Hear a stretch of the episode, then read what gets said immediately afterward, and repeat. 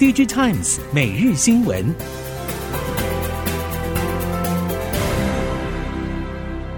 听众朋友们好，欢迎收听 DigiTimes 每日新闻，我是翁方月，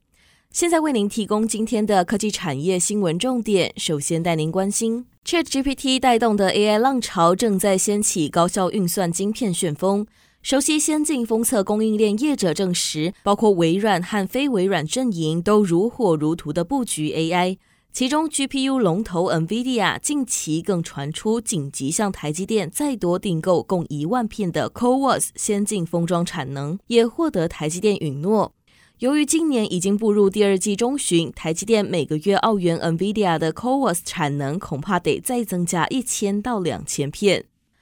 熟悉 3D Fabric 平台相关业者表示，根据了解，台积电内部先进封装部门高度看好 CoWoS 技术的后续成长力道，主要是搭上高效运算强劲的成长。在半导体整体产业界都还面临库存问题的当下，AI 高效运算横空出世，以及先进封装 CoWoS 产能需求相对火热，则是可以确定的趋势。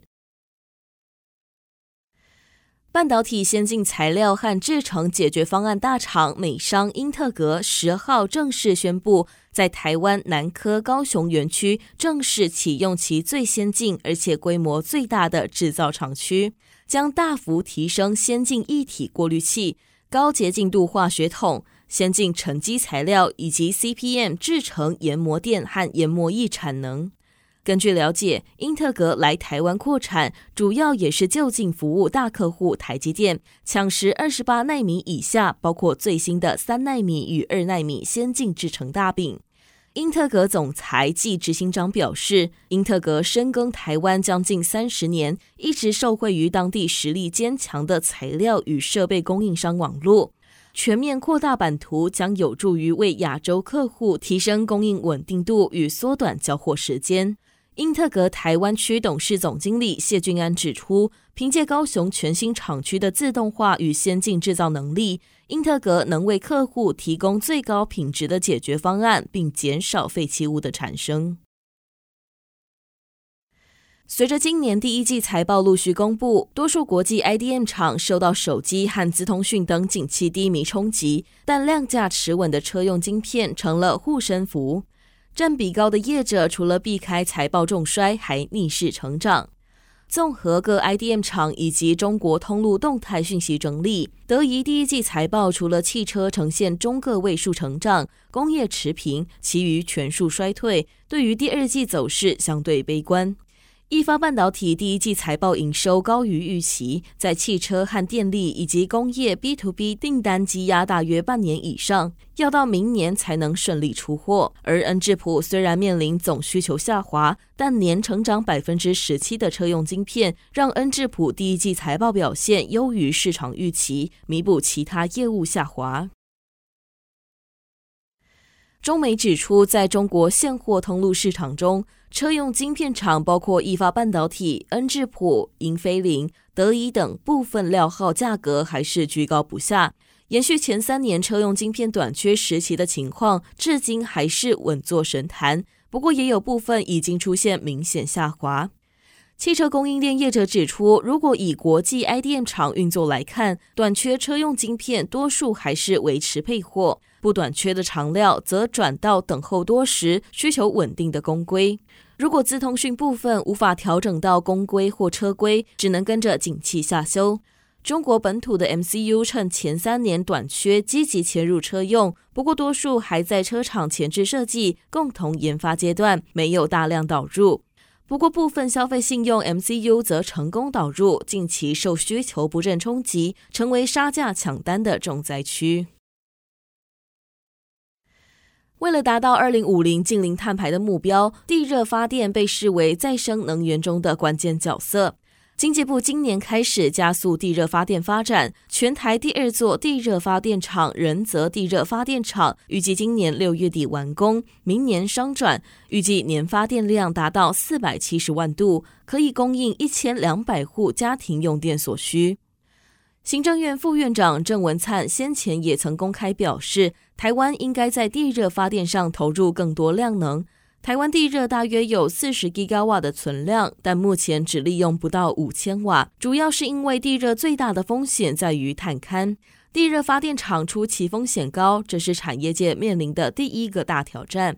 为了让地热发电能够作为能源来源之一，政府将再生能源条例进行修改，让业者在探勘阶段不需要新办计划核准。政府也会补助百分之五十的探勘费用，协助业者降低前期发展遇到的困难。近年网络攻击频传，台湾则经历了 GPS 大厂和石化能源公司遭到勒索攻击，科技业大厂系统遭到病毒感染的重大资安事件，促成全球资安意识抬头。对此，远传子公司数联资安总经理李明宪表示，台湾作为全球重要供应链聚集地，上下游间必须确保资讯安全，才能避免风险扩散。李明宪分析，供应链资安分成两块，一方面由于台湾是 ICT 重镇，产业间具有上下游连带关系，必须将资安做好，才能避免交互影响；另一方面是软体供应链，企业运作会用到各式各样的软体，而且近两年由于开源软体盛行，以及新型软体开发技术演进，可能不小心就会引进内含恶意软体程式码到公司，进而影响公司营运。政府宣布推动亚洲高阶制造中心与半导体先进制程中心等政策目标，但关键材料和设备等技术都还在日本、荷兰和美国等外商的手上。至于和国防有关的军事与太空科技，台湾能掌握的十分有限。部分专家学者就建议，利用外汇存底成立主权财富基金，投资世界优秀关键企业的股权，并取得关键技术，以发展战略产业，帮助国家政策的推展。不过，中央银行总裁杨金龙十号在立法院公听会表示，学者建议的做法与圣地亚哥原则的精神与诉求相背离，难以实现。主权基金最好只做金融性投资，而不是具有战略性目的的投资。加拿大握有丰富矿产以及诱人的投资税额扣抵等因素，成功吸引供应链业者争相前往，因此获得可以和中国在电池产业相互匹敌的机会。加拿大由于人才以及自然资源丰盛，吸引包含红海前往进行量子前瞻技术研究，并成立软体研发中心，聚焦电动车驾驶体验和人机界面等软体开发。加拿大锂电池回收企业执行长表示，预估二零二五年将会有百分之七十八的电池材料来自生产过程中产生的废料。预期在北美地区相关产业发展将会越来越蓬勃。目前，加拿大正在扩大投资锂电池正极材料以及电动车厂，也致力于回收技术与知识能量。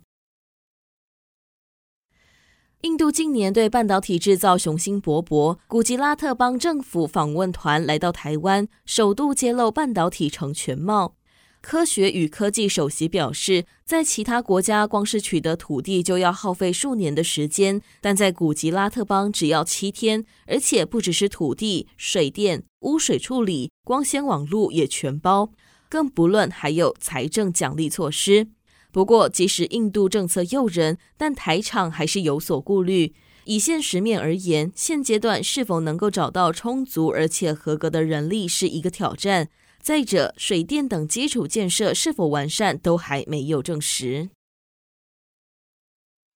Google Cloud 与安侯建业 KPMG 近期宣布扩大双方在协助企业客户导入生成式 AI 技术方面的合作，初期将先以金融服务、医疗保健与零售产业这三个双方已经累积一定成功客户经验的领域为主。